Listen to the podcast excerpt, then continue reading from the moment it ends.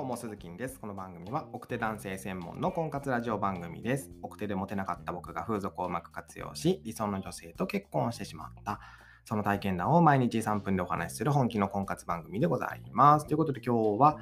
実は、さんまさんはずっと喋っていないというテーマでお話をしていきます。えー、女性は笑いの価値観が似ていると距離を一気に縮めてくれるわけなんですけども、つまらない人より面白い人がモテるっていうのはこれが理由ですよね。でも、いきなり面白いことなんか言えないしって思うじゃないですか。僕もそうですし。で、人を笑わせるってやっぱめちゃくちゃ難しいことなんですよね。でも、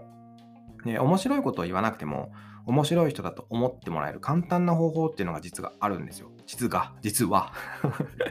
あるんですよ。それを今日はね、ご紹介していきたいなと思います。えー、冒頭でもお話しした明石家さんまさんですね。面白い人代表みたいな存在じゃないですか。でも、えー、彼の2時間番組の収録は8時間かかるとか、で寝てる時以外はずっと喋ってるとか、まあ、とにかく喋る人みたいなイメージが強いと思いますけども、意識してみてみるとね、実はそんなことなかったりするんですよね。うん。えー、さんまさんの番組で彼を観察してみるとですよ、ゲストに話を振って、えー、自分は聞き役に徹しているっていうのが、えー、如実にわかります。そして、えー、ゲストの話にツッコミを入れる。それから自分の小話をちょいと挟む。えー、これが彼の笑いの取り方ですね。で、実はさんまさん自身はそこまで話していないんですよね。ではなぜ、え、彼が面白い人だと言われるのか。それはですね、一緒に笑うからですね。ゲストの話に乗っかって一緒に笑うんですよ。で、無理に面白いことを言うのではなくて、些細なことでも拾って、こう一緒に笑って、どんな人でも笑顔にしてしまうというね、人の心理をうまくついて笑いをとっているわけですよ。で、一緒に笑って自分がこう笑っている顔とか声を視聴者に届けることでお茶の間の笑お茶の間の笑いっていうのを誘発しているわけですね。で、テレビの前の視聴者さんにも、こう、なんでしょう、物差しを合わせるみたいな言い方の方が近いかもしれませんね。で、例えば自分がそんなに面白くない話をしてもですよ。目の前でお腹を抱えて笑ってくれたらやっぱ嬉しいじゃないですか、相手がね。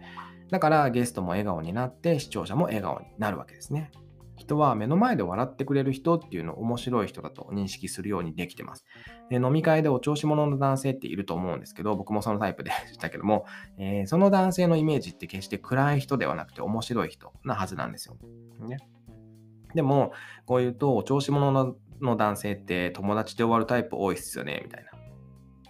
えー、ことをよく言われるんですけども、あの友達にすらなれない男性っていうのは存在しないのと一緒なんで、マジでね。で、まず男性、女性に認識してもらわないと何も始まんないんですよ、恋って。で、第一印象で面白い人だと認識してもらえれば、印象に残らない人よりは、デートにつなげられる可能性って高いんですよね、実は。だから、この人と一緒にいると元気出るなと思ってもらえるぐらい、笑顔を絶やさずに一緒に笑ってみてほしいんですよね。うん。で、順番で言うと、たくさん笑ってくれる人、面白い人、心を許せる人、結婚を想像できる人、えー、この順番で女性の気持ちっていうのは動いていきます。で、奥手で女性と接するのがこう苦手な男性には、やっぱね、この順番を知らないとやっぱ難しいなというふうに思いますね。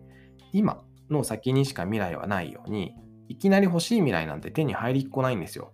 いきなり出会った人に結婚を想像できる人を求めたって無理なわけじゃないですか。何もかも全部すっ飛ばして、いきなりね、結婚を想像できる人っていうのを狙うから失敗するんですよ。よく、こう、宝くじで例えられたりしますけども、まさにその通りで、宝くじを買いに行くっていう今をすっ飛ばして宝くじは当たらないわけじゃないですか。でもね、恋愛になると焦ってすぐにお付き合いしたいとか、結婚したいとか、そういうふうに思うから、一番大事な今っていうのを忘れてしまって、結果的に何も得られることなく 終わっていくわけですね。で、順番通りに進めれば失敗なんてしないのになというふうにいつも思いますし、そうやってね、過去の自分にも伝えてあげたいですよ。本当に。たくさん失敗してきたんでね。うん。ということで今日は、実はさんまさんはずっと喋っていないというテーマでお話をさせていただきました。えー、僕が運営している奥手専用の婚活ブログでは、えー、僕が今までやってきたことっていうのを30記事、約10万文字の壮大なボリュームで綴っております。気になる方は概要欄から飛んでみてくださいと。